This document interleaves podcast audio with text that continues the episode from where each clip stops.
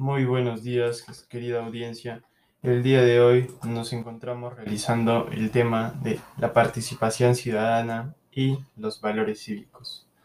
Para esto vamos a resaltar algunas preguntas hechas por nuestro público y las vamos a resolver en este podcast.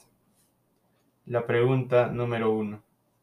¿Qué es la inmunidad parlamentaria y en qué artículos de la Constitución es mencionada? Bueno, la inmunidad parlamentaria es la protección de carácter procesal que tienen nuestros representantes, ya sean alcaldes, presidentes, regidores, cuando se les intenta seguir un juicio penal.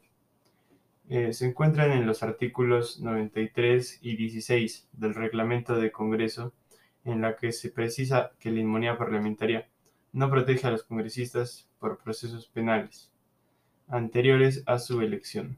En este sentido, tales procesos penales no se suspenden ni se paralizan por la elección del congresista, sino que estos continúan con su trámite regular.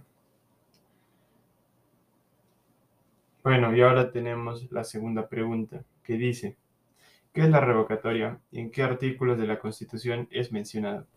Bueno, la revocatoria consiste en un proceso de elecciones en el que el ciudadano participa directamente con su voto para separar de sus cargos a las autoridades regionales, municipales, provinciales o distritales que eligió. Pueden ser objetivo de renovación con las de las siguientes autoridades, los alcaldes, regidores provinciales. Eh, bueno, se habla de esto en el artículo 20 de nuestra Constitución Política. Bueno, y ahora la tercera pregunta es, ¿qué es el referéndum y en qué artículos de la Constitución es mencionado?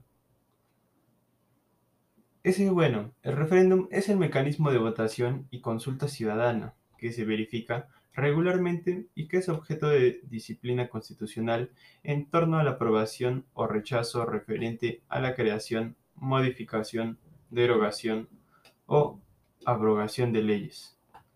La figura permite que el elector comparta de manera complementaria la facultad legislativa del Congreso para dar mayor legitimidad a las prácticas legislativas. Se encuentra en el artículo 206 que dice lo siguiente. Reforma constitucional. Toda reforma constitucional debe ser aprobada por el Congreso con la mayoría absoluta del número legal de sus miembros y ratificada mediante un referéndum. Y ahora tenemos también una cuarta pregunta que dice así. ¿Qué es un municipio escolar? ¿Crees que un colegio es importante el municipio escolar. ¿Por qué? Bueno, yo pienso que el municipio escolar es una organización que representa a los estudiantes de una institución educativa, elegidos de forma democrática por voto universal y secreto, y que tiene por finalidad promover la participación del ejercicio de sus derechos y responsabilidades. Además, esto implica también que el sistema educativo le reconozca el valor a esta experiencia práctica de ciudadanía dentro de las instituciones escolares, como un medio para aprender principios y conductas democráticas y de derechos humanos. Si debido a que ésta tiene como objetivo promover el bien común y mejorar nuestra institución. Bueno, yo también concuerdo con ese último punto, ¿no? Yo creo que es muy importante porque esto tiene como el objetivo común mejorar el colegio, la institución, y sobre todo eh, enseñarnos nuestros valores cívicos y la responsabilidad que tenemos al votar.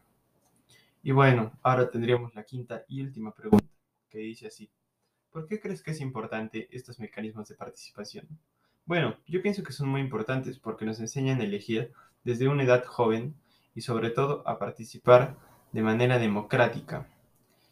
Además de que nos enseñan nuestros, la importancia de nuestros valores cívicos y las responsabilidades que estamos teniendo a la hora de votar.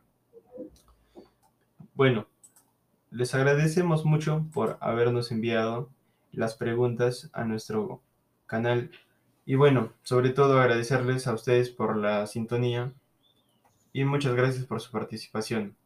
Hasta luego.